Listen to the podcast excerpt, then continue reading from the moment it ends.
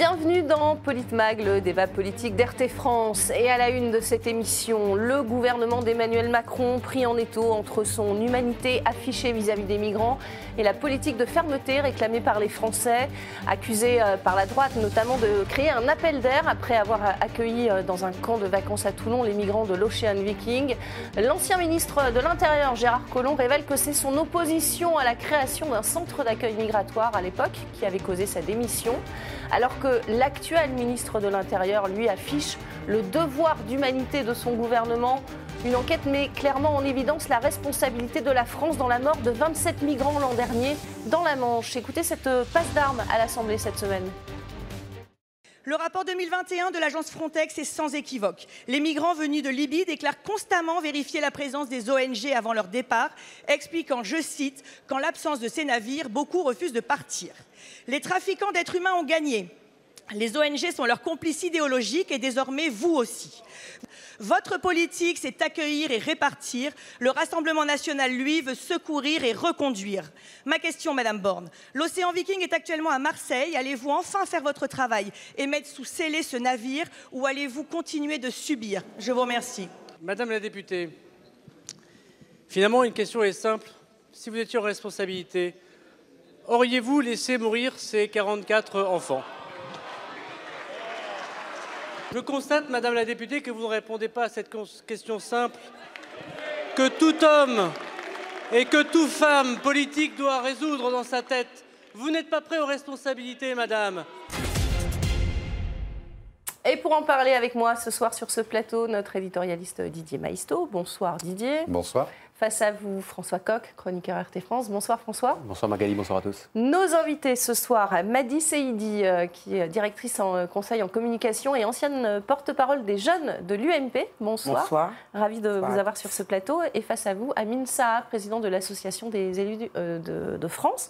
Bonsoir Amin Saha. Bonsoir. Merci à tous les deux d'avoir accepté notre invitation sur RT France. Alors on vient d'entendre Gérald Darmanin qui joue donc sur la corde sensible en mettant en avant ces 44 mineurs recensés comme tels, en tout cas à bord euh, de l'Ocean Viking.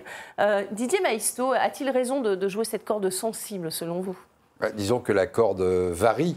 Parfois c'est un nœud gordien, parfois c'est un nœud coulant. Euh, on ne sait pas bien parce que la semaine dernière personne ne voulait les accueillir. C'était le mistigris, on, on, en parlait comme même pas des êtres humains. Et aujourd'hui, il nous joue la corde sensible des, des enfants qu'il ne faut pas laisser mourir. Donc moi, je suis comme tous les Français, je ne sais plus à quel sein euh, se vouer, me vouer. En vérité, euh, tout le monde a un peu tort, tout le monde a un peu raison dans cette histoire. Mm. Euh, quand ça les arrange, les uns et les autres mettent en avant la fermeté et quand ça les arrange, ils mettent en avant l'humanité. On voit bien que le problème n'est pas gérable d'un point de vue national, puisque ça dépend d'une politique européenne. Mm.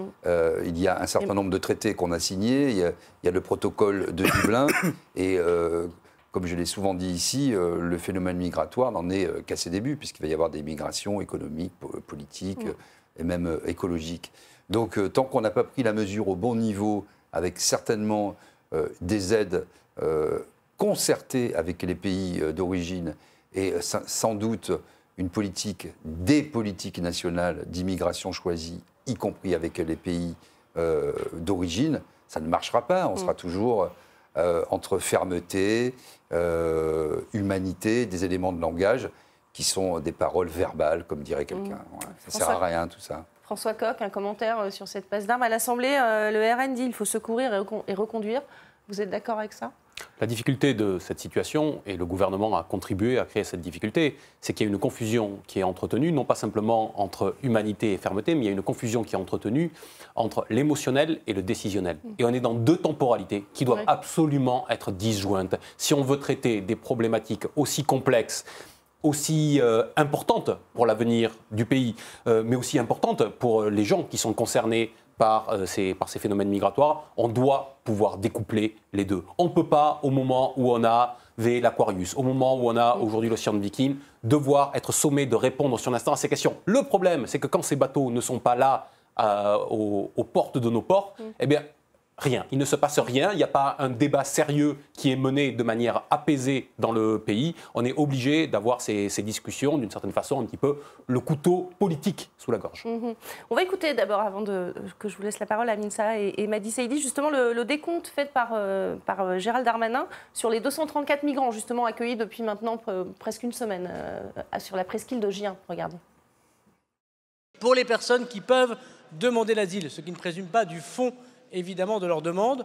Nous allons permettre la répartition de ces personnes sur le territoire européen. 11 pays que je souhaite remercier et citer devant la représentation nationale acceptent de les relocaliser. L'Allemagne, la Bulgarie, la Croatie, la Finlande, l'Irlande, la Lituanie, le Luxembourg, Malte, la Norvège, le Portugal et la Roumanie, ce qui prouve bien que la solution est européenne il dit la, la solution est européenne, Aminsa. 44 euh, de, ces, de ces migrants euh, se sont vus refuser euh, la demande d'asile et, vont donc être reconduits dès que leur état de santé le permet, a dit le ministre de l'Intérieur. ça vous paraît une bonne solution, cet accueil est réparti dans plusieurs pays européens Je ne crois pas je ne crois pas que ce sera le cas. D'abord, une fois qu'ils sont entrés et qu'ils sont répartis sur l'ensemble du territoire européen, je ne vois pas comment on irait les chercher au bout de quelques mois pour leur expliquer bon, vous allez mieux maintenant, donc vous retournez chez vous. Mhm. Ça me paraît un tout petit peu compliqué. Ensuite, la position de Gérald Darmanin a tout petit peu changé euh, pour deux raisons entre aujourd'hui et il y a quelques mois. Euh, euh, d'abord, il y a eu l'affaire Carlos Bilongo à l'Assemblée nationale où globalement, toute la représentation nationale a, fait bloc euh, et notamment a été vers une sanction à l'unanimité à l'égard du, député du Rassemblement national. Il avait dit qu'il retourne en Afrique, je, je, voilà, remets dans le contexte. Il y, a ce premier élément-là. Le second, euh, c'est que le Rassemblement national, sur lequel comptait un tout petit peu euh, la majorité euh, relative présidentielle pour faire voter son projet de loi immigration, mm. a clairement dit qu'ils ne voteront pas le texte. Mm. Et donc, euh, clairement, aujourd'hui, Gérald Darmanin, qui va être celui qui va porter ce texte, doit montrer une certaine distance avec le Rassemblement national. C'est l'objet de, cette passe d'armes pour justement aller plutôt courtiser les, la, peut-être un petit peu la gauche, mais ça me paraît compliqué, mm. mais surtout les républicains, mm. euh, je le disais déjà il y a quelques, il y a quelques jours,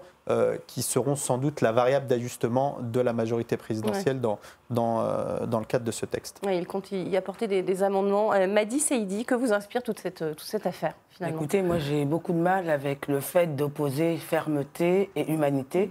Finalement, ça pourrait être les deux. On pourrait être et humain et ferme. Et moi, je suis convaincue que la question, n'est pas seulement européenne. Mm. Parce qu'il y a quand même un troisième élément qu'on oublie, de, de, en tout cas, de mettre dans, dans le sujet, c'est les pays d'origine. Bien sûr. Les pays d'origine ont aussi une responsabilité. Ils ont également une responsabilité parce qu'ils laissent partir leurs ressortissants. Et il y a aussi une réalité de la question du développement. Mm. Si des gens étaient si bien chez eux, ils ne prendraient pas des pirogues, puisque moi je vous parle du Sénégal, le mm. pays que je connais le mieux, eh ben, des jeunes partent en pirogue, même des gens qui ne savent pas nager. Mhm. Donc le péril est plus important pour eux que de rester dans leur pays. Si tant leur pays était développé, la question ne se poserait pas. Mais vous dites que le péril, est plus grand pour eux. Le Sénégal n'est pas, que je sache, un pays euh, dangereux où les gens sont persécutés, si? En fait, la question, ce n'est pas seulement la persécration. Il y a beaucoup d'immigration économique. C'est la misère. C'est la misère qui les font venir. C'est pas, c'est pas plus que ça. C'est la misère. Les gens partent parce que chez eux, ils sont mal. Mhm. Il y a quand même une vraie question, c'est la question de l'aide au développement. Qu'est-ce qu'on fait avec cet argent? Mais oui. Parce qu'en réalité, on déverse de l'argent à longueur de mois et d'années dans des pays en voie de développement. Alors, ils nous font des infrastructures, de temps en temps, ils nous montrent des belles routes, ils nous mettent de beaux aéroports. Mhm. Mhm. Sauf que c'est pas ça qui fait manger le petit peuple. Donc, il y a une vraie question. Il faut à un moment mettre autour de la table, certainement l'Europe, parce qu'aujourd'hui, on est contraint par une question de quotas euh, européen, mais il faut à un moment, il faut appeler aussi tous ces États qu'on reçoit assez régulièrement en France pour des négociations. Il faut les regarder dans les yeux et leur dire voilà, qu'est-ce que vous faites pour, vos, pour vos ressortissants Ils doivent rendre des comptes ils sur euh, l'utilisation de cette aide au développement. On leur donne. Ils ont une responsabilité à l'égard de leurs ressortissants, mais également à l'égard des institutions qui leur donnent de l'argent. C'est votre, votre avis également, François Coq, euh, peut-être euh, regarder davantage euh, à comment ces pays font en sorte justement de bien utiliser cette aide au développement pour maintenir leurs ressortissants? Il y a deux points sur ce que vous venez de dire mm. qui, qui, moi, m'interpellent. Le premier, c'est la question de l'Union européenne. Je crois qu'on ne peut pas l'évacuer.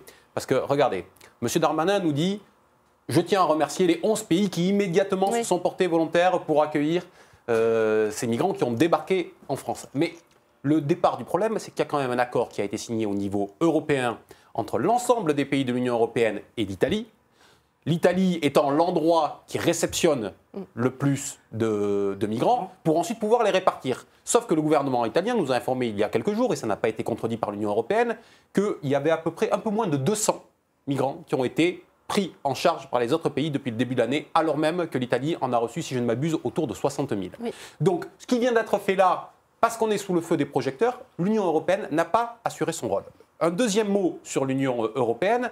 Au moment où nous avons ce débat aujourd'hui sur les questions des migrations et de la libre circulation au sein de l'Union européenne, parce que d'une certaine manière, les accords de Dublin, c'est ce qu'ils disent, c'est-à-dire que l'endroit où est réceptionné euh, un migrant, l'endroit où il arrive, ensuite, il va se déplacer au sein de, de- de l'Union européenne.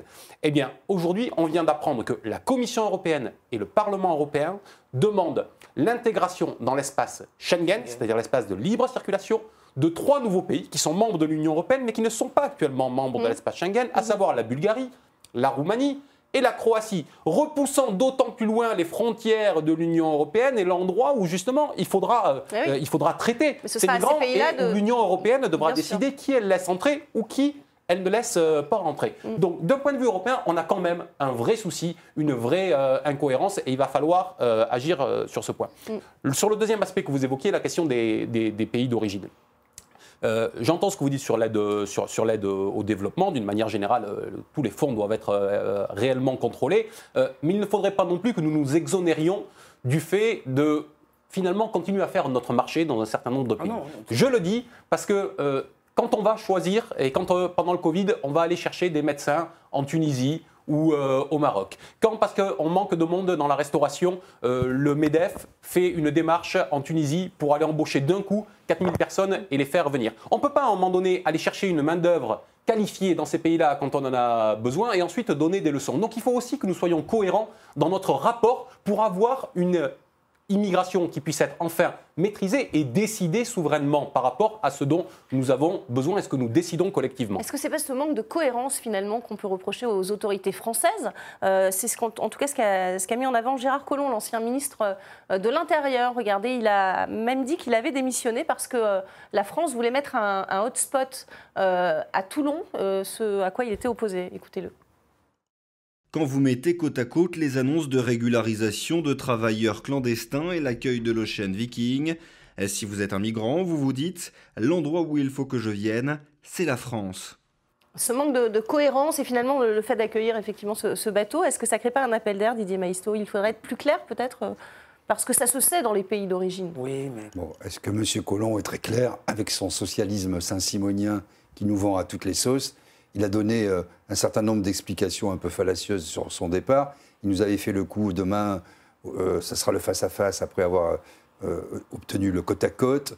Bon, euh, je me permets de mettre un petit peu en doute la, La question- métropole de Lyon, il voulait la métropole de Lyon, il a perdu. Il donc a perdu. D'autres explications. Il a était- dit- il a- il est- il a perdu. Il était dans le premier cercle macroniste. Il y a eu euh, un peu d'eau dans le gaz avec Emmanuel Macron. Ensuite, il a parlé à Madame Macron. Ça marchait un peu mieux. Aujourd'hui, c'est un homme déçu qui essaie de refaire l'actualité. Il dit je m'étais abstenu Bon. de- d'en parler parce que sinon ça aurait Oui, fait euh, gagner le, le- Quand- le Rassemblement Alors, national. voilà.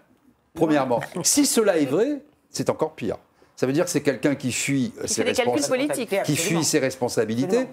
parce que comme euh, l'a souligné François Coq, euh, la question, on ne peut pas s'en exonérer. Et c'est comme si, euh, si on prend une, une métaphore, une image, en fait, on, on capte dans l'Union européenne un certain nombre de questions, de problèmes, notamment les problèmes migratoires, et on espère par un silence coupable que la dilution fera son œuvre. Et ensuite, on règle au cas par cas. Et on dit, bah, toi tu en prends 12, moi, t'as- c'est pas, c'est pas possible de, de continuer comme ça. Dis il dit sur l'attitude de Gérard Collomb. L'incohérence, elle est, elle est constante dans le débat politique. Oui. D'ailleurs, lui-même est incohérent. Pourquoi ne l'avoir pas dit au moment où il partait Bah, il dit parce Il qu'il est- ne voulait pas faire gagner le Il- Rassemblement non, je pense qu'il est incohérent, il l'assume pas en fait. Et aujourd'hui, il cherche des explications qu'il n'avait pas avant. Il Mm. aurait dû le dire. Quand on est en désaccord, on dit pourquoi on n'est pas d'accord et on s'en va. C'est vrai. Amilsa Et, et- juste- Pardon, je voudrais, oui. juste, je voudrais juste ajouter quelque chose et dire que le fait qu'on accueille l'Océan Viking, eh ben, ça, ça donne quelque part un appel d'air et que les gens viennent, honnêtement, qu'on l'accueille ou qu'on ne l'accueille pas. Oui. Les gens qui doivent partir. Ils viendront quand même. Mais bien Ils sûr. viendront. Et c'est pas parce qu'ils ont vu un navire accueillir 200, 400, même 1000 personnes qu'ils s'arrêteront. Il y a une question de cohérence. À un moment, il faut avoir une politique vraie, une politique juste, avec l'Europe absolument, avec les pays d'origine. Des opportunités Mais il peut-être faut- euh, Les, pour pouvoir les les bateaux existaient, les, les ONG réagisse. existaient très vite. les appels d'air, les gens arrivaient en France, ils voulaient partir euh, au Royaume-uni. Donc Oui. euh, les appels d'air, c'est Ah bah, pas ça, tout à on va en fait. parler C'est justement dans, fait la, dans deuxième vent. partie Oui. de, de ce, ce Non, mais ça, de la c'est- Manche. c'est- ça, c'est l'argument récurrent de Mm. ceux qui, s'y ont- qui sont opposés euh, à toute forme d'immigration, par ailleurs. Parce qu'on parle beaucoup d'immigration, mais on ne définit jamais de quoi on parle exactement. Euh, Donc, euh, la réalité, c'est que M. Colomb, il a envie de revenir un peu sous le feu des projecteurs. Ça fait un moment qu'on ne parle plus de lui. Il a besoin de- de- d'exister dans le débat public. Et donc, c'est tout à son honneur, finalement, que de faire ça. Mais j'ai envie de dire, il est tout aussi incohérent que le président de la République qui disait euh, sur, euh, sur le plateau de France 2, Mhm. euh, qui expliquait qu'il ne faisait aucun lien entre l'immigration et l'insécurité, parce Oui. que c'est le débat hein, qui Ils ne veulent anime. pas le dire parce que c'est le Rassemblement national qui le dit. donc. Voilà, donc, mais lui, il l'a dit, mais il a Mm. fini par dire l'inverse en disant finalement, les condamnés, quand même, sont majoritairement étrangers, etc. Sauf qu'il oublie, il oublie de préciser euh, de quelle condamnation on parle. Souvent, ce sont des, des petits délits liés à Oui, la survie. Euh, c'est lié aussi au contrôle euh, lié à l'ir- l'irrégularité de la situation, Mm.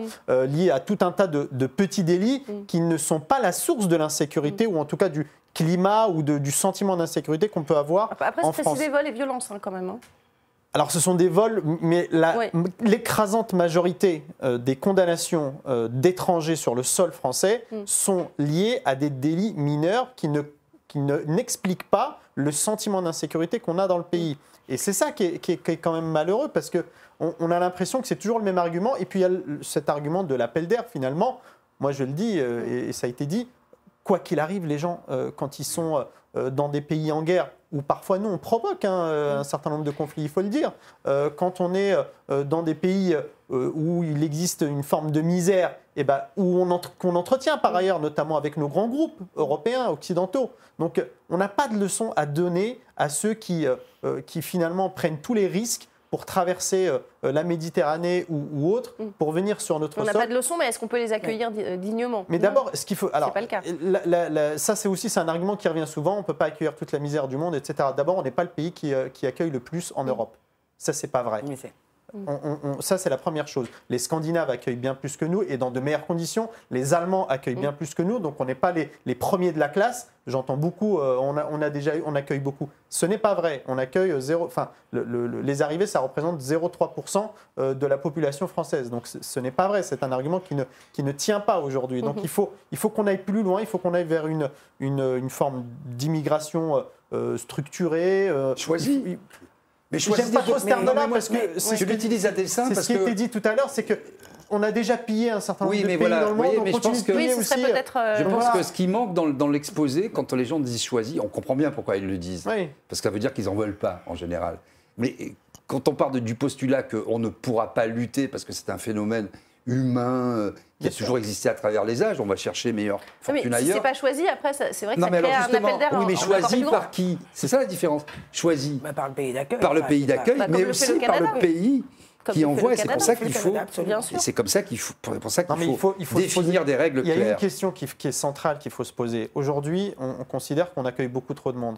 Euh, il y a quelques jours, on vient de passer le seuil de 8 milliards d'individus sur cette Oui. planète. D'accord? Euh, On a par ailleurs une crise climatique sans précédent Mm. qui est en train de montrer le bout de son nez et qui va s'aggraver dans les prochaines années. Euh, on a euh, de la misère liée à tout un tas de, de, de- de pillages, etc., dans les pays du Sud, qui est une réalité. On a des conflits qui pullulent partout dans le monde. Comment on peut considérer ici dans ce pays qu'on va limiter les flux migratoires? Ce n'est pas vrai. On va avoir 200 millions de, de- de- de déplacés climatiques dans les prochaines Mm. années. Et Emmanuel C'est Macron, une réalité. en 2018, avait dit, euh, juste, euh, souvenez-vous, il avait refusé d'accueil- d'accueillir l'Aquarius, un un bateau de migrants. Il avait dit il ne faut pas céder aux bons sentiments. Écoutez-le. je peux, j'en ai conscience, parfois donner le sentiment euh, de ne pas céder euh, à des bons sentiments faciles parce que je pense qu'ils sont sans lendemain. Et je pense que si je suivais cette voie, elle ferait basculer le pays vers les extrêmes, elle nourrirait les extrêmes xénophobes dans notre pays et elle ne réglerait pas durablement la situation. François Coq, c'est aussi ce- ces contradictions permanentes. Finalement, on ne sait plus euh, quelle, est, euh, quelle est la position de la France. On accueille un bateau, euh, un autre jour, on l'accueille plus. Euh, c'est au gré de quoi des, des invectives de certains députés euh, à l'Assemblée? Emmanuel Macron est, est- est un poisson de surface, en fait. Voilà. Il est à la surface des choses et il, vogue euh, en fonction de ses intérêts. Vous l'avez rappelé dans votre, dans votre première intervention, il y a aujourd'hui des enjeux importants à l'Assemblée nationale pour essayer de construire des majorités partielles en fonction des sujets, eh bien, ce que fait le président de la République, c'est que sur les différents sujets, il se positionne en fonction de la majorité minoritaire Mm. qu'il espère pouvoir, euh, qu'il espère pouvoir, euh, pou- pouvoir construire. Et il n'a pas de position de fond sur ces, euh, sur ces, sur ces sujets-là. Mm. Notez que depuis euh, cinq ans et demi qu'il est maintenant au pouvoir, il n'a pas donné de ligne euh, directrice. Il n'y a pas de politique concrète, Mm. visible, palpable, qui a été proposée euh, au pays. Si vous me demandez quelle est la politique des gouvernements Macron depuis 2017 sur les questions d'immigration, excusez-moi, je suis bien en peine de vous répondre. Il y en aura une euh, en 2023 qui sera débattue. D'ailleurs, les LR vont, vont y participer activement, j'imagine, euh, Madi Saïdi. Euh, sachant que so- 67% des, des sondés euh, à la question souhaitez-vous que la France ait une politique beaucoup plus sévère concernant l'accueil des migrants 67% des sondés disent oui. Donc, euh, comment faire pour être en accord avec ce que pensent les Français et, et ce, que, ce qui est concrètement faisable? Eh ben, c'est tout le problème. Oui, oui. c'est comment est-ce qu'on fait? Est-ce qu'on est dans la politique politicienne Mm. et on regarde les sondages, on regarde comment on fait pour avoir une majorité à l'Assemblée au moment de voter le texte, Mm. ou on s'accorde sur ce que veulent les Français Après, la question migratoire, elle n'est pas simple. On n'a jamais eu réellement de cohérence et il faut dire, quel que soit le parti politique, quel que soit le parti politique, entre le moment où il s'annonce au pouvoir et le moment où il gouverne, il y a aussi une réalité. Euh, la réalité, c'est que chacun doit prendre sa part, malheureusement, hein, c'est comme ça. Et n'en déplaise à certains, la vérité, c'est qu'à un moment, en France, on est aussi saturé. Le terme est ce qu'il est, mais on est aussi saturé. À un moment, il faut regarder comment on accueille les gens, comment on les fait venir, comment on les accueille. Alors, il faut noter qu'il y a une différence entre l'immigration légale et il y a ceux qui arrivent Oui. par les bateaux. Ça, c'est encore Alors justement, les bateaux. Faut-il interdire euh, les, les bateaux humanitaires? Est-ce que ce serait une solution? Est-ce qu'il faut couper euh, ces trajets à la, à la source finalement euh, Amine Saha, vous en pensez quoi? Il faut être réaliste. Ce, ce serait une horreur absolue que de dire bah, on va arrêter de, de protéger les gens qui pourraient potentiellement mourir en On arrêter les financements sur ces bateaux humanitaires Mais qu'ils- j'entendais, un débat sur, euh, en- j'entendais un, un débat aujourd'hui euh, euh, sur une autre chaîne qui, se s'indignait, des journalistes notamment qui s'indignaient que la mairie de Paris euh, Oui. ait voté une subvention de 100 000 euros. Demain, euh, elle va voter 100 000 euros effectivement c'est euh, juste de incroyable. subvention C'est-à-dire, pour, il s'agit pour, la- pas de- pour le SOS Méditerranée. Exactement. Il ne s'agit pas de subventionner des passeurs, il s'agit de subventionner ceux qui potentiellement euh, essayent d'éviter qu'il y ait des morts. Euh, on, en, on en a eu déjà 15 000 Mm. l'an dernier. Qu'est-ce qu'on attend? On va quand même pas euh, s'engouffrer dans cette brèche-là. Mm. C'est insupportable que de dire on, ne- on- on va laisser les gens mourir dans- en pleine mer. Mm. On peut pas Alors je rappelle en plus que ces subventions sont votées chaque année. Euh, les LR ne, ne- ne voteront pas ces, ces- ces subventions. Par ailleurs, Euh, ce sont des subventions qui sont votées dans tout un tas d'autres mais oui, oui, communes. hein. et, et chaque année, donc euh, c'est pas c'est pas nouveau, mais euh, ça- comme c'est l'actualité, on en C'est parle. l'actualité, on en parle davantage. Didier Maisto, euh, les, les subventions à, à ces associations, est-ce qu'il faut les réduire? Est-ce qu'il faut les, les su- les surveiller davantage? Les surveiller, c'est sûr. Euh, les réduire, euh, c'est moins sûr. Pourquoi? Parce qu'effectivement, je, je vois ce débat qui est par le petit bout de la lorgnette où on dit. Il y a deux fausses idées. D'abord, de dire que si on, on luttait mieux contre les passeurs, le phénomène serait endigué. Ben non. Bien sûr qu'il faut lutter contre les passeurs, mais il ne faut pas prendre une partie pour le tout. Sur tous les, phénomènes de misère, sur la prostitution, la prostitution, la drogue, la traite des êtres humains, les mafias font leur, c'est c'est leur business. C'est leur, euh, ils vont pas faire du business sur euh, quelque chose qui fonctionne. vous Oui, voyez. si les migrants partent, c'est parce qu'ils savent aussi qu'il y a ces bateaux qui peuvent leur, leur porter secours. Si les migrants partent, c'est parce qu'ils ne peuvent pas faire autrement et qu'à un moment, Oui. c'est les plus courageux qui partent. hein. Euh, vous n'allez pas traverser la Méditerranée, vous savez que... Ils partent pas tous. hein. Euh, ils Oui, partent pas tous. D'abord, c'est une infime partie, une infime partie, heureusement.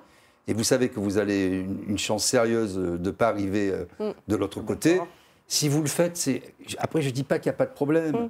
Mais vous ne le faites jamais de gaieté de cœur. Bien sûr. Ça, il faut quand même le dire. Après que ça pose. Non, mais vous vous rendez compte qu'il y a 30 ans, c'était Michel Rocard qui avait dit on a repris l'expression là, on ne peut pas accueillir toute la misère du monde. 30 ans plus tard, qu'est-ce qu'on a fait comme pas, comme avancée? Aucune avancée. On en est toujours dans ces débats stériles, euh, comme euh, le disait François Coq aussi, entre l'émotionnel et le décisionnel. On ne peut pas traiter le problème à l'aune simplement Mm. de l'émotion. Tant que les règles ne sont pas claires, et qu'on ne sait pas quelle est la politique de la France en Mm. termes d'immigration, est-ce qu'elle va aider les pays Après qu'il faille contrôler, Mm. oui, qu'il y ait des, des rois africains Oui, oui. et toute une corruption. On le voit dans les ambassades ici à Paris avec des voitures à plusieurs centaines de milliers d'euros. euh, qui consomment euh, une partie du PIB. Tout ça existe. Personne de sérieux ne, ne le nie. Pour autant, ça ne règle qu'un millième du, du- du problème.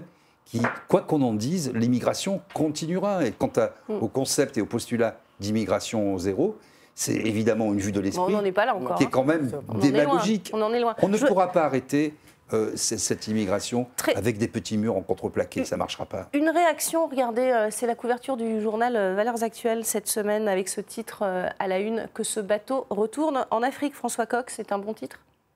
Non, on voit ce que fait euh, Valeurs Actuelles. Il revient sur la polémique qui avait eu lieu Mm. il y a quelques jours à l'Assemblée euh, nationale en prenant euh, un parti pris et en, en choisissant clairement son camp Bah oui. sur la manière dont cette phrase avait été, pour avait prononcée. Bon, voilà, c'est du jeu politicien. Je pense que ça non plus, c'est pas à la hauteur, Ça des, imprime dans l'opinion, non? À la hauteur des enjeux. Madi Seydi, ça imprime dans l'opinion quand même, non?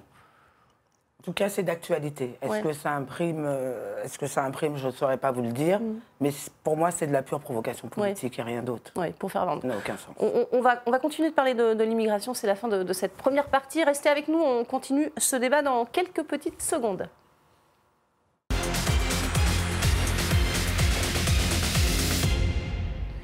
Bienvenue dans cette deuxième partie de Politmag. On continue ce débat sur l'immigration avec ces révélations. Un an après ce drame en Manche, le 24 novembre 2021, où 27 migrants ont succombé dans le naufrage de leur embarcation, l'enquête révèle que les migrants avaient pourtant appelé au secours en vain.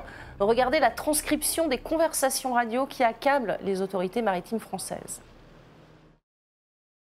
Nous sommes 33 à bord. Le bateau est cassé. Je suis dans l'eau. Oui, mais vous êtes dans les eaux anglaises. Le canot est en panne et prend l'eau. On entend des cris. Venez vite. Nous sommes en train de mourir. Vous êtes parti d'où en France? Nous ne voyons pas où vous vous trouvez. Je vais lui sortir la phrase magique pas de position, pas de bateau de secours. Ah, bah t'entends pas? Tu seras pas sauvé. J'ai les pieds dans l'eau. Bah, je t'ai pas demandé de partir. On vient de passer à côté de des migrants, Euh, enfin des cadavres. Ils sont morts. Euh, Cette dernière phrase, c'était le, le lendemain, évidemment, une nuit d'enfer pour ces migrants qui ont, qui ont succombé. Et on voit que les, les autorités françaises, finalement, les ont euh, laissés à leur sort, prétextant qu'ils étaient dans, dans les eaux territoriales euh, anglaises. Euh, François Coq, qu'est-ce que ça vous inspire, euh, cette séquence radio qui a été révélée un an après euh, ce drame? C'est tragique, c'est même infâme. Mm. En fait, voilà. On voit bien que toutes les discussions politiques qu'on peut avoir, ce n'est pas le même temps que le temps de l'urgence et que le, le- le moment où, où- où des vies sont en jeu. Et à ça, il ça, faut répondre. On ne euh, peut ce pas que dit s'empêcher de à répondre. l'Assemblée, non? Ça contraste avec ce que dit Darmanin, ça contraste avec euh, ce, que, ce ce que vient de dire euh, Monsieur Macron. Mm. Parce que j'espère bien que dans un coin de sa tête, il a cette situation-là qui est intervenue il y a un an, quand maintenant il nous dit que oui, il faut effectivement euh, accueillir et faire preuve euh, d'humanité. Mais enfin, que le prix à payer est lourd pour en arriver, euh, pour en arriver là. Très honnêtement, c'est encore quelque chose qui est, qui est réellement indigne et, et qui rabaisse un peu plus l'image de ce qu'est notre pays qui, qui n'a jamais été porteur de ces valeurs-là. Mm. Didier Maistre, un, un commentaire sur cette séquence? C'est c'est indigne. D'abord, en France, euh, on sauve les gens. Puis après, s'il y a de l'illégalité, on les juge. Mm. Ils ont droit à une défense. C'est comme ça que ça doit marcher. Quand on voit que ce sont des gens euh, du CrossMed, enfin du Cross Oui, en du tout Cross. cas, qui euh, ont ce type de discours, qui sont là quand même pour secourir les gens en mer. Euh, pour ceux qui connaissent un peu la mer et qui font appel au Cross, quelle que soit la situation d'urgence, ils sont connus pour ça. Et c'est d'ailleurs Oui, le, bon. le droit maritime, et c'est l'honneur du droit maritime. Tout le monde doit porter secours à Mm. quiconque sur la Ouais. mer. Et donc, que, Ah. que des autorités françaises tiennent ce type euh, de discours avec beaucoup de trivialité aussi, hein, des apartés, euh, ça Mm. en dit long quand même sur la déliquescence de nos prétendues valeurs. Mm. Après, il y a aussi le fait qu'il y ait beaucoup de bateaux qui passent, euh, m'a dit Seidi. 40 000 euh, migrants qui sont arrivés sur le, le sol britannique euh, depuis le début de l'année. Euh, il y a aussi une forme de- de- de- d'autorités qui sont débordées aussi par ce phénomène. Je pense qu'ils peuvent être débordés, mais il y a aussi une réalité. Ouais. Là, les propos qu'on vient d'entendre, moi, je ne les avais pas entendus. C'est choquant. C'est choquant. C'est scandaleux. Je trouve qu'il n'y a pas de sérieux. Mm. Il n'y a pas de sérieux. J'ai conscience que c'est compliqué. J'ai conscience qu'il y a beaucoup de gens qui viennent. Je pense qu'il fallait les sauver. Et ensuite, on agira. Mhm. Ensuite, il faut agir. Il y a une justice. ceux qui vont être reconnus comme euh, réfugiés politiques, c'est tenté, ils en demandent le, le statut, eh ben, ils auront ce statut. Ceux qui ne peuvent pas seront raccompagnés, mais on ne peut pas laisser les gens mourir en mer. Ça, on Alors, peut pas le pour éviter ce, ce genre de. Amine, ça, d'abord une, ré- pardon, une réaction à, à cette séquence? Bah, D'abord, euh, je pense que la France et l'Europe se déshonorent dans cette affaire. Euh, moi, je, suis, je souscris à ce qui a été dit. On sauve les gens d'abord, de la même manière qu'on les soigne avant de demander qui paye. Et ben, on les sauve et puis ensuite on regarde qui Ouais. est responsable et comment on Et gère Là, la on voit situation que le derrière. jeu, c'est t'es pas chez nous, t'es chez les Anglais, donc euh, mais c'est insupportable d'entendre des choses pareilles. Et puis Mm. moi, je découvre Ça, aussi, euh, je découvre aussi les échanges. Euh, comment on peut accepter ça? Il faut maintenant trouver euh, qui ont été, qui, qui sont les responsables de ça. Il faut qu'il y ait des gens qui soient euh, sanctionnés dans cette affaire. Ça ne peut pas rester impuni pour éviter justement que demain on retombe sur sur ce genre de situation. Et franchement, moi, je, je, je- je le dis, il y a urgence à euh, définir une politique migratoire digne d'un grand pays comme la France, digne d'une grande- d'un grand continent comme l'Europe, parce que ça va continuer, les gens vont continuer de venir pour toutes les raisons que j'ai citées tout à l'heure, et donc on ne peut pas faire comme si tout ça n'existe pas. Mhm. Et surtout, il faut une politique claire. Il faut que chacun prenne sa responsabilité, qu'on ait une politique claire. Mm. Si on ne veut pas accueillir, eh ben, qu'on soit clair, qu'on n'accueille pas. Mais on ne Oui. dit pas le lundi, on ne les accueille pas. Mm. Et le mardi, pour des raisons politiques, eh ben, il faut les accueillir. Euh, voilà, à un moment, il faut aussi prendre sa part de responsabilité et rendre des comptes. il y a eu un accord euh, qui a été euh, signé entre les, Britanniques et les Français Oui, cette encore semaine. faut-il hein. l'appliquer. hein. Ouais, avec euh, alors c'est de l'argent en champions de hein. De compensation. toute façon, euh, on est les champions des traités, des accords, Ouais. des... on sait faire Enfin, il y a eu ça. quelques mais, euh, dissensions avec le Royaume-Uni, mais là, pour le coup, ils ont signé un nouveau partenariat. Euh, François Coq, euh, cette semaine, euh, on l'a dit, alors que 40 000 migrants ont débarqué en Grande-Bretagne cette année, euh, Londres va donc verser plus de 70 millions d'euros à la France et en contrepartie, Paris va augmenter ses effectifs policiers sur les plages. Euh, C'est donnant-donnant. François, Est-ce que, est-ce que ça peut marcher de mettre davantage de, de policiers euh, sur les plages françaises, selon vous? Est-ce que vous croyez que c'est une question d'argent en réalité? Surtout 70 millions. Alors bien sûr, les Il faut chiffres. pouvoir le financer à titre après. individuel, on peut entendre que 70 millions, c'est beaucoup d'argent, mais à l'échelle de ce qu'est une politique publique, 70 millions, ce n'est rien. D'accord? Donc est-ce qu'on peut penser sérieusement que c'est un accord passé avec les Anglais qui vont nous donner 70 millions, qui font que d'un coup, nous allons résoudre cette question-là Non, c'est pas, ce, ce- ce n'est pas sérieux. Tout ça n'est que, tout ça n'est que de l'affichage. Une fois encore, on voit bien que le, que, que- que le problème euh, perdure. Mais tant qu'on n'aura pas pris une décision sur ce qu'est la bonne politique migratoire, celle à laquelle nous acceptons de souscrire collectivement en la remettant dans les mains de la souveraineté euh, populaire avec derrière des décisionnaires qui appliquent euh, la, la- la volonté populaire, nous n'en sortirons pas. Je le dis parce que on est, on, on est monté un petit peu vers le nord depuis le- le- la première partie de cette, de cette émission. On parle là de- du, du Royaume-Uni. Mais il s'est passé des choses il y a encore quelques jours au, au- au Danemark. Vous savez que les sociodémocrates ont réussi à être reconduits et l'extrême droite a fortement reculé dans ce pays, qui est un pays dans lequel la question migratoire a été une question extrêmement prégnante ces, ces- ces dernières années. Des- une société danoise, comme la société suédoise d'ailleurs, qui a été en partie désarçonnée par une arrivée extrêmement forte euh, de, de migrants. Eh bien, on s'aperçoit que la politique migratoire, migratoire qui a été décidée par euh, le Danemark, qui est sans doute beaucoup plus restrictive, elle est beaucoup plus restrictive en termes d'accès à la nationalité euh, danoise. Euh, elle est aussi beaucoup plus restrictive dans le sens où si euh, quelqu'un accède à la nationalité danoise, mais qu'il est coupable d'un méfait dans le pays, il perd aussitôt la, la nationalité. Eh bien, dans ce cas-là, l'immigration a été en, en reflux, les demandes d'immigration ont été en reflux de 46% dans le pays, et pourtant ce sont les sociodémocrates qui sont à la tête, euh, à la tête Donc du quand les règles sont claires. euh, Donc quand les règles sont claires, ça peut marcher. c'est pas finalement si, si, si- si partisan que cela. Il faut que le débat Oui, puisse être pas- public, transparent et posé Bien sur la table, ce à quoi nous nous refusons en Et France. dépassionné, surtout un débat Bien qui sûr, soit dépassionné. et, et- et pas, pas d'idéologie, en non, tout cas. non, dans- il faut, il faut vraiment un débat qui soit clair, qui soit posé, qu'enfin on ait le courage, et quel que soit le bord politique, de parler de ce problème-là Mm. et qu'on définisse clairement la politique migratoire que nous voulons en France. On va écouter justement cette, euh, ce membre d'une association qui s'appelle l'Auberge des migrants qui réagit à cet accord entre le Royaume-Uni et la France. Regardez ce qu'il en dit. C'est de la communication politique. Euh, ça va en rien régler les drames humains qui se jouent à cette frontière. En fait, ce qu'on assiste, c'est encore c'est une course à l'échalote en fait, à des solutions toujours plus sécuritaires qui ne fonctionnent pas à part pour créer des drames. Donc là, très bien, on augmente de 40% les, effectifs des forces de police. Qu'est-ce qui va se passer? Tout ça, ça renforce encore plus les réseaux de passage. Ça rend les réseaux de passage indispensables. Et ça, on, l'observe depuis des années de manière empirique. Plus vous mettez de policiers sur les plages, plus vous favorisez les réseaux de passage. Voilà. Donc c'est en fait c'est espèce de serpent qui se mord la queue. Voilà, voilà, voilà- son analyse qui, qui est aussi euh, pas fausse. hein. Euh, plus c'est sécurisé, plus on a besoin de passeurs pour passer, finalement. Mais oui, mais son, son analyse à ce monsieur, elle est excellente. Oui. Euh, on ne peut pas euh, déterminer que ce soit la police qui règle des questions politiques aussi importantes. La police, elle fait appliquer la loi, elle est là pour veiller au bon déroulement euh, voilà, de, de- de- des traversées, savoir si c'est légal ou illégal, mais ça ne peut pas être la police qui règle ces questions-là. Si la police, euh, alors, prenons un exemple concret. La police est là, dit Ah ben non, vous, euh, vous n'avez pas le droit, on fait quoi? On, on dit au bateau, euh, ils prennent leur petit sifflet, ils disent retournez d'où vous venez. Et le bateau, bien sûr, euh, le paquebot s'exécute et retourne euh, en Afrique. Et il n'y a pas besoin de débat politique, mais tout ça n'est pas sérieux, Mhm. tout ça ne tient pas la route. Et le problème de la question du Danemark est très intéressante, et de la Suède dans une moindre mesure, mais pas tellement aussi. C'est qu'effectivement, on, on voit, on fait une deuxième erreur en France, c'est qu'on regarde sous l'angle émotionnel, mais aussi sous l'angle quantitatif. Et on n'accepte pas cette fameuse question qui est tabou encore de quotas. Pour ça, je parlais aussi de choisi, mais choisi des deux côtés.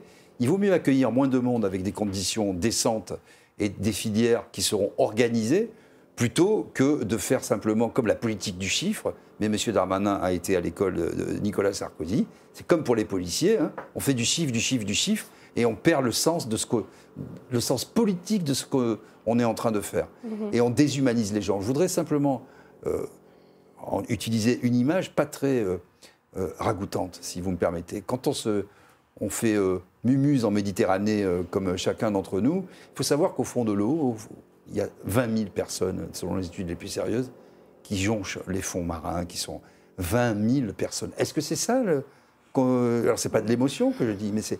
C'est la seule alternative qu'on, propose. Mais comment On faire en bien- sorte qu'il qu'il ne Bah, pas en mer C'est surtout ça la bah, question. Évidemment, c'est Euh, d'abord la, la première question, Mm. mais elle ne, elle ne saurait euh, exonérer euh, les responsables politiques d'avoir des solutions d'accueil, encore une fois, avec les pays d'où partent ces personnes. Alors les députés LR, hein, avant cette fa- fameuse loi immigration qui sera débattue à partir de, de janvier à l'Assemblée, les députés LR ont communiqué hier, ils souhaitent créer des centres d'enregistrement pour les migrants au Maghreb, à Minsa. Est-ce que c'est euh, la bonne idée?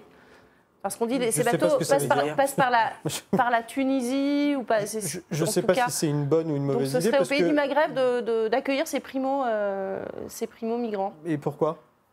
Parce qu'ils sont les plus proches des bateaux. Non, mais moi, je, je n'y crois pas. D'abord, je ne sais pas ce qu'ils cherchent à Et proposer et avec qu'il ça. faut D'abord, sécuriser des ports centres- pour pouvoir accueillir ces bateaux. Non, mais attendez, si- si- mais c'est pareil, c'est-à-dire que si on, crée- si, si on va dans ce sens-là et qu'on crée ces centres-là dans les pays du Maghreb, qu'est-ce que ça voudrait dire? Ça voudrait dire que tout le monde va se précipiter vers le Maghreb, il va y avoir une pression et les autorités euh, des pays euh, nord-africains vont, relâcher- vont devoir relâcher la pression et on sera dans, le même, euh, dans la même situation. Après, c'est peut-être plus facile Donc, pour les reconduire. Je... je ne crois pas. Non, si- non, on est tous d'accord ici pour dire que en Europe, on manque d'une politique sérieuse et efficace en matière d'accueil. Euh, et particulièrement en France. C'est vraiment le problème de l'accueil, en fait. Euh, C'est pas Mais le problème mais c'est évident, c'est d'abord le. Non, oui, bien sûr, c'est le problème de l'accueil. Ouais. Et ensuite, il y a la, on a parlé du développement tout à l'heure. Alors, il y a le développement, évidemment, l'aide au développement, mais il y a aussi surtout arrêter d'exploiter. Je pense que c'est là que ça commence. On exploite euh, les pays du Sud depuis tant d'années. Euh, on déstabilise des régimes, Mm. euh, pas, forcément les Français, mais les Mm. Occidentaux de manière Enfin, générale. la, la guerre en Libye a Voilà. pas, a pas Donc, fait euh, la, beaucoup de bien, la- en tout cas, la à Libye, quand on voit ce que c'est devenu aujourd'hui, alors je ne dis pas que c'était parfait avant, mais quand on voit ce que c'est devenu aujourd'hui, évidemment qu'aujourd'hui on va devoir accueillir des Libyens parce qu'ils fuient la misère dans leur pays. Donc, ce sont toutes ces, ces conséquences-là pour lesquelles il faut lutter pour éviter le départ. Ensuite, quand les gens arrivent, qu'est-ce qu'on fait? On les laisse dans la précarité parce que euh, les chiffres les, plus, euh, les moins optimistes parlent de 600 à 700 000 Mm. euh, personnes en situation irrégulière. Alors, euh, le Rassemblement national qui dicte un petit peu le, le rythme sur la question euh, de l'immigration dit bah, il faut les renvoyer chez eux. Mais comment on fait? Mm. Comment on fait? Comment on arrête 700 000 personnes? Comment on, comment on, les, met, euh, euh, on les met aux arrêts? Non, puis la Où ça? Dans quel centre de rétention est-ce qu'on les, on les met? On voit bien que c'est pas sérieux. Donc, euh, ce qu'il faut, c'est d'abord, et moi je suis d'accord pour dire qu'il faut une régularisation massive, parce que quand on laisse les gens dans la situation dans laquelle ils sont, c'est euh, prétexte à insécurité, prétexte à précarité, et c'est pas la bonne chose. M'a dit Seydi, cette proposition des députés LR de, de créer des hotspots, des centres d'enregistrement pour migrants euh, dans les pays du Maghreb? Ouais, Moi, ce qui m'embête, c'est que finalement, on, dé- on téléporte toujours le problème chez un autre. Le Maghreb, je pense, a assez de problèmes lui-même sur son territoire. On téléporte toujours Bah, J'imagine qu'il y aura des compensations pour le faire, mais. Euh, Probablement, Si mais, ça- mais si ça c'est ne réglera pas le problème de l'immigration. Mm. En réalité, ils ne régleront pas le problème de l'immigration. Donc moi, je d'ailleurs, je ne sais pas ce que ça veut dire, hein, créer euh, quelque chose là-bas, comment, euh, Mm. pourquoi. Et puis, il faut savoir que dans tous ces migrants qui arrivent, alors il y en a qui, effectivement, Ah, c'est arrivent créer des par la centres mer. avec des zones d'attente, comme c'est le cas euh, en Italie, par exemple Oui, ben, vous inquiétez pas. Ou en Grèce, sur le modèle Certains grec. partiront. et quand on parle d'immigration illégale, il n'y a pas que les pauvres qui arrivent. Il y a tous ceux qui arrivent légalement au départ, Mm. avec un visa touristique. Et ce visa arrive à son terme et il s'installe. Non, mais l'objectif, c'est de faire, euh, c'est de faire avec les pays de l'Afrique du Nord ce que font les Anglais avec nous. C'est-à-dire qu'on on, on joue Mais- le jeu mais- de, mais la, ça, c'est de encore- la protection des, des pays euh, Oui, qui sont plus au nord. Oui, simplement. mais c'est toujours le même problème, c'est qu'à un moment, on n'assume pas. à un moment, il faut se dire, nous voulons telle politique migratoire, voilà les moyens qu'on y met, Mm. et c'est pas à chaque fois en se défaussant, en allant voir le voisin, un coup c'est les Anglais, un coup c'est le Maghreb. Et pourquoi le Maghreb devrait prendre euh, Le problème, cette responsabilité qu'aujourd'hui, le climat ne permet pas pas qu'une d'avoir cette question discussion. financière.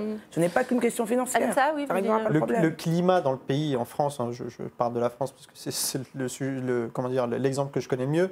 euh, le climat, il n'est pas suffisamment apaisé pour avoir une discussion sérieuse sur la question de l'immigration. Aujourd'hui, ce- c'est le Rassemblement national qui dicte Ouais. euh, la, la- la Bah, position à avoir. Il y a eu aussi une Et donc, crise c'est é- difficile économique d'avoir une, qui une fait que cette claire. question est sensible, non, euh, François Coq? La crise économique n'arrange pas les choses. La crise économique n'arrange pas les choses, mais enfin, on voit bien qu'on est sur un problème qui est sur une échelle de temps long. Mm. Le- phénomène migratoire, d'une manière Oui. globale, pour les raisons qu'on a évoquées, pour les raisons climatiques, Mm. est devant nous, plus encore que, que- que le moment où nous, où- où nous sommes euh, aujourd'hui. Donc la crise aujourd'hui, pour conjoncturelle euh, qu'elle soit, ne peut pas tout expliquer. Il faut qu'on réponde à cette, euh, à cette question. Euh, sur la question des, des hotspots euh, qui seraient au, au Maghreb. Prenons garde quand même. Je lisais tout à l'heure une, une étude qui dit que, qui vaut ce qu'elle vaut, mais une enquête qui dit que au Maroc, si je ne m'abuse, 77% des personnes interrogées et en Algérie, 84% des personnes interrogées Mhm. disent que si elles avaient l'opportunité, elles souhaiteraient émigrer Ouais, vers elles la aussi sont France, des vers l'Europe. populations qui souhaitent. Ce qui veut dire que si on crée des hotspots Ouais. dans ces, dans ces pays-là, on va créer des situations de conflictualité, évidemment, Ouais, ouais, national. qui vont peut-être plus encore euh, déstructurer le, le- le- le tissu ambiant. Donc méfions-nous de ne pas causer plus de dégâts en jouant aux apprentis sorciers. Ouais. Ayons quand même en tête que aujourd'hui les embarcations partent d'où Essentiellement de Libye, Mm. d'accord. Et pourquoi partent-elles de, de- de Libye et de toute cette zone-là? Parce que ce pays a été ravagé et le peu qui pouvait servir d'État à l'époque a été absolument explosé, c'est le cas de le dire, par la guerre que, que nous avons euh, été faire, euh, été faire là-bas il y a une dizaine, une dizaine d'années sous la houlette de Ouais, Nicolas ouais. Sarkozy.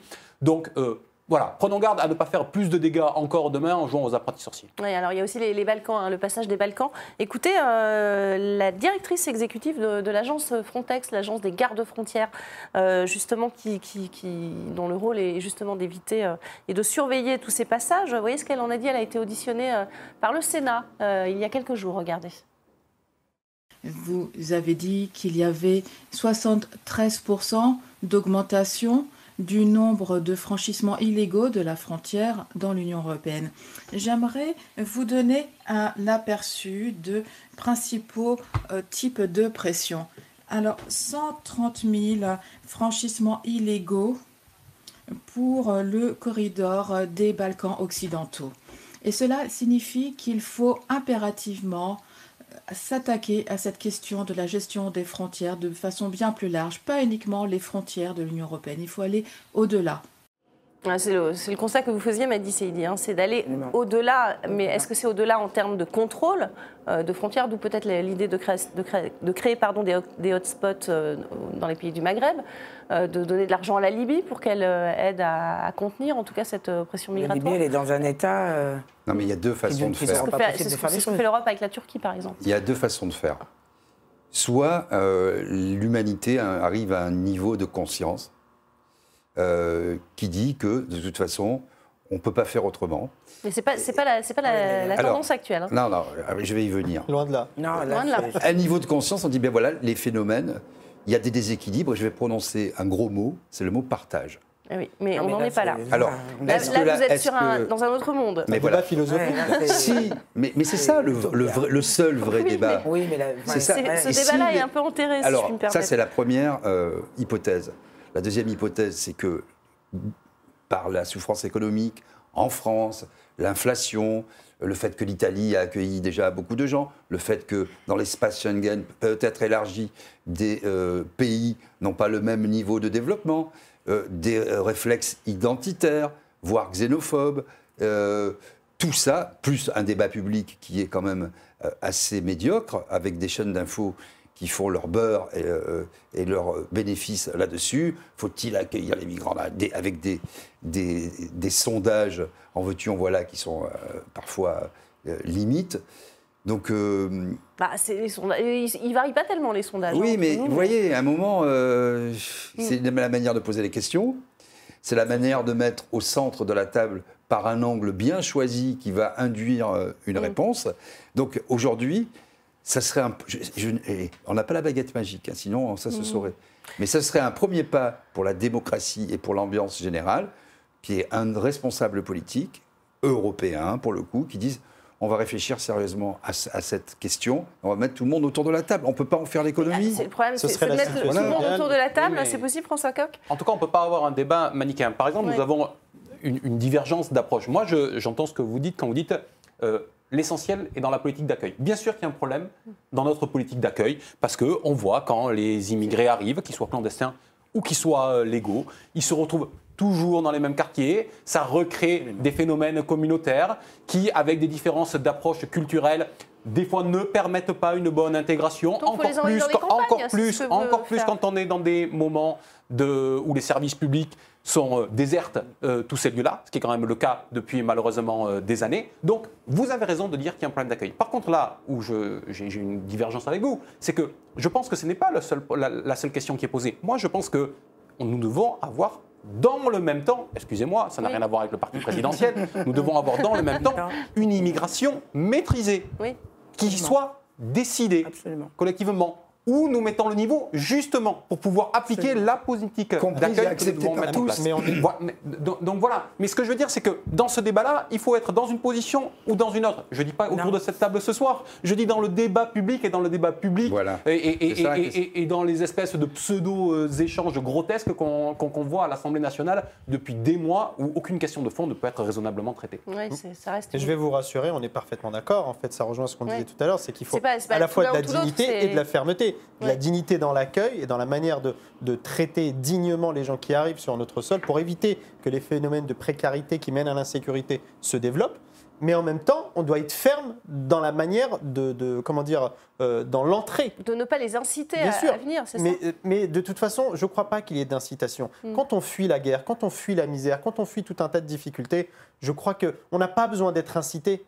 C'est-à-dire que les gens prennent tous les risques pour venir. Il y a On quelque n'a chose. plus le temps. Voilà. Mais je voudrais- Mais ça implique d'être plus ferme, évidemment. M'a m'a dit Oui. euh, pour finir, oui. Oui, incontestablement, je pense qu'il faut être ferme. Oui. Alors c'est difficile de le dire, c'est difficile aujourd'hui de dire qu'il faut être ferme, qu'il faut imposer peut-être des quotas, je ne sais pas. Mais il faut le faire parce qu'autrement... Parce que tout- euh, tout- tout- toutes les ficelles, pardonnez-moi de, de ce terme, euh, les, les candidats au départ les connaissent dans les pays Oui. d'origine. Mais il- évidemment qu'ils les connaissent. Donc ils en jouent. Évidemment S'il qu'ils n'y avait les pas connaissent. ces opportunités-là, ils non, non, ne évidemment pas. qu'ils les connaissent. Mais, mais au-delà même de ça, Oui. même une personne qui vient du fin fond du territoire le plus reculé dans le pays d'origine, Mm. il ne se pose pas toute cette question. Oui. Il dit, moi, je veux partir et je partirai. Mm. Et à nous, maintenant, en tant que pays d'accueil, ou pas en l'occurrence, d'avoir une vraie politique. Comment on accueille, comment on les fait venir, Mm. comment Mais- d'ailleurs on ne les fait pas venir aussi, hein, parce que c'est une vraie question aussi. Ouais, Non, mais la question qui me gêne monde, c'est dans la, dans la Et sémantique, comment on vit avec eux Oui. c'est le- Alors très court, vraie- parce que très au Vraie gueule. Très court. Dans la sémantique, ce qui me gêne, c'est le terme fermeté. Le terme fermeté est un cache-misère. Ça veut dire que quand on n'a pas de corpus idéologique ou qu'on n'a pas de système Clarté, on va dire. maîtrisé, voilà, Rigueur. on est dans la Oui, fermeté. C'est comme quand on veut une justice exemplaire. Mm. Moi, je préfère la justice et la justesse à la fermeté. Oui, mais- Qu'après, il faille appliquer fermement des lois, mais il faut d'abord qu'on soit au clair, Mais- mais puisse les rationnellement. appliquer, ces lois, puisqu'elles sont Ben inapplicables. oui, non, mais la fermeté sur, à partir du rien. Mais avant de pouvoir, Ça sera être, toujours du avant rien. de pouvoir être rigoureux, il faut définir la politique. Évidemment. Voilà, et- Sauf que et le les moyens, aujourd'hui ne le et les moyens pas. de les Voilà. appliquer, en tout cas. Exactement. Merci. d'une certaine façon. Voilà. C'est ça. Merci seul- beaucoup. C'est la fin de, de ce débat. On va passer au coup de gueule, coup de cœur de, de Politmac tout de suite.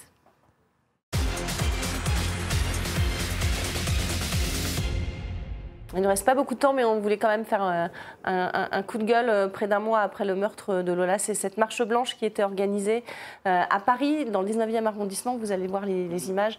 Marche blanche organisée par la famille. Et pour la première fois, d'ailleurs, la maman de la, petite fille a, pris la parole. Elle a parlé d'un assassinat, évidemment, odieux.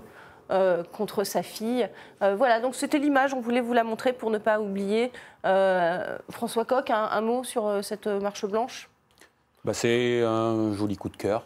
Ouais. Voilà, parce que on avait eu l'occasion de discuter sur ce, sur, sur ce plateau un soir de deux mobilisations qu'il y avait eu, l'une à l'appel de M. Zemmour, place d'Enfer Rochereau, si j'ai bonne mémoire, Oui. Et l'autre, Mme Le Pen, qui était devant l'Assemblée nationale. Et quand en début d'émission, je disais que le chef de l'État avait trop tendance à confondre le temps de l'émotionnel avec le temps euh, du décisionnel, eh ben, là, ce soir-là, euh, ces représentants politiques avaient eu exactement le même travers que le président de la République.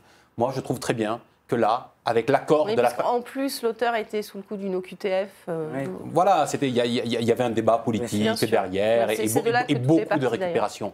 Là, on sait que les gens qui étaient là étaient là pour la petite Lola, étaient là pour ses, pour ses proches, pour sa famille. La famille était Mm. partie prenante cette fois de, de l'initiative et ça, ça fait partie du processus euh, de deuil et c'est autre chose que, la vulgaire, euh, que les vulgaires pratiques Mm. politiciennes qu'on a pu voir il y a quelques semaines. Allez, Madi Saïdi, vous voulez, dire un mot sur euh, cette marche Non, blanche? Non, je voulais juste euh, en- surenchérir dans, dans- dans le même sens que lui, Mm. de dire que là, ces images, elles sont jolies parce qu'il n'y avait pas de politique, c'était des êtres humains qui ont été touchés par le drame et qui étaient tous ensemble et que c'était un joli coup de cœur. Mm.